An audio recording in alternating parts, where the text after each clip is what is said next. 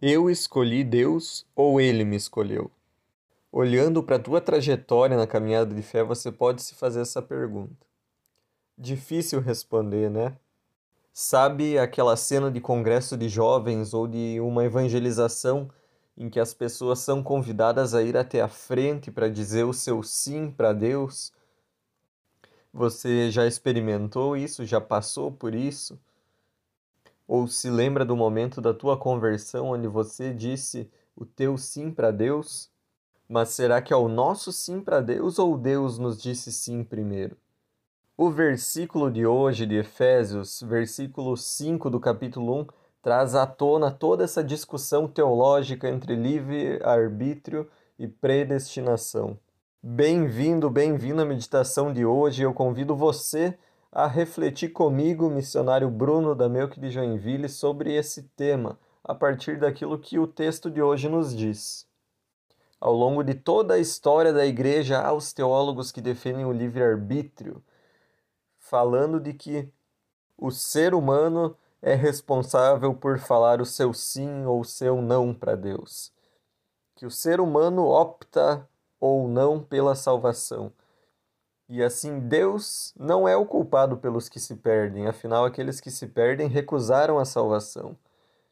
E essa crença também parte do ponto de que o ser humano é capaz de optar pelo bem ou pelo mal, de que ele seria neutro.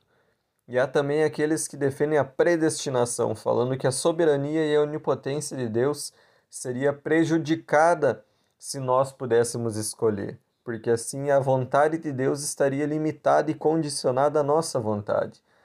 Aqueles que defendem a predestinação dizem que Deus escolheu, optou por aqueles que seriam salvos. Há aqueles que defendem a dupla predestinação, falando que Deus escolheu uns para salvação e outros para perdição.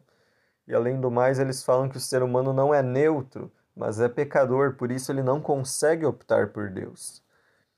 E entre essas, esses dois extremos, eu acho muito interessante a maneira como Lutero resolveu essa questão. Ele falou da predestinação dos salvos, afinal, há textos bíblicos, como o de hoje, falando que Deus nos escolheu. Isso significa que os que são salvos o são porque foram chamados por Deus para salvação, para se tornarem filhos. E aqueles que ainda não creem, não estão necessariamente perdidos ou condenados à destruição. É um mistério, nós não sabemos se Deus os predestinou ou não, se essa pessoa que não crê agora vai crer um dia e ser salva ou não, e também não cabe a nós decifrarmos ou tentarmos perceber quem é predestinado, quem não é predestinado. Isso cabe somente a Deus, Ele é o autor da salvação e é Ele quem conhece os salvos e também aqueles que ainda vão ser salvos. Lutero falou de predestinação porque ele sabia, a partir da Bíblia, que o ser humano está morto em seus pecados e delitos e ele não pode escolher por Deus. O nosso ímpeto é para longe de Deus. Nós precisamos primeiro que Deus atue em nós e desperte a fé em nós, para que então nós possamos responder a Ele.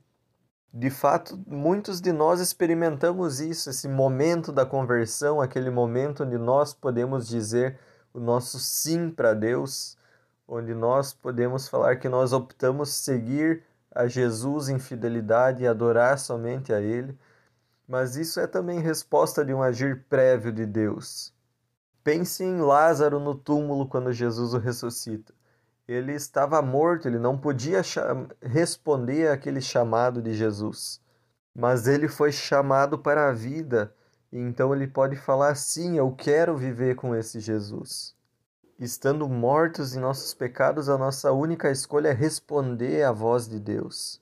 E essa predestinação é comprovação do bom propósito da vontade de Deus. É o que o versículo de hoje nos fala. Deus tem um bom desejo, um bom plano em relação a nós. Ele deseja nos fazer filhos e filhas desde a eternidade. Ele nos ama com esse amor que é eterno, que é imenso, é infinito e decidiu nos adotar. Jesus Cristo é o Filho gerado pelo Pai. e é por meio dele que nós somos adotados. E o adotado ele não é menos filho do que o filho biológico, ele é tão filho quanto o filho biológico. Há duas maneiras de assumir a paternidade ou a maternidade. Uma é por concepção, outra é por adoção.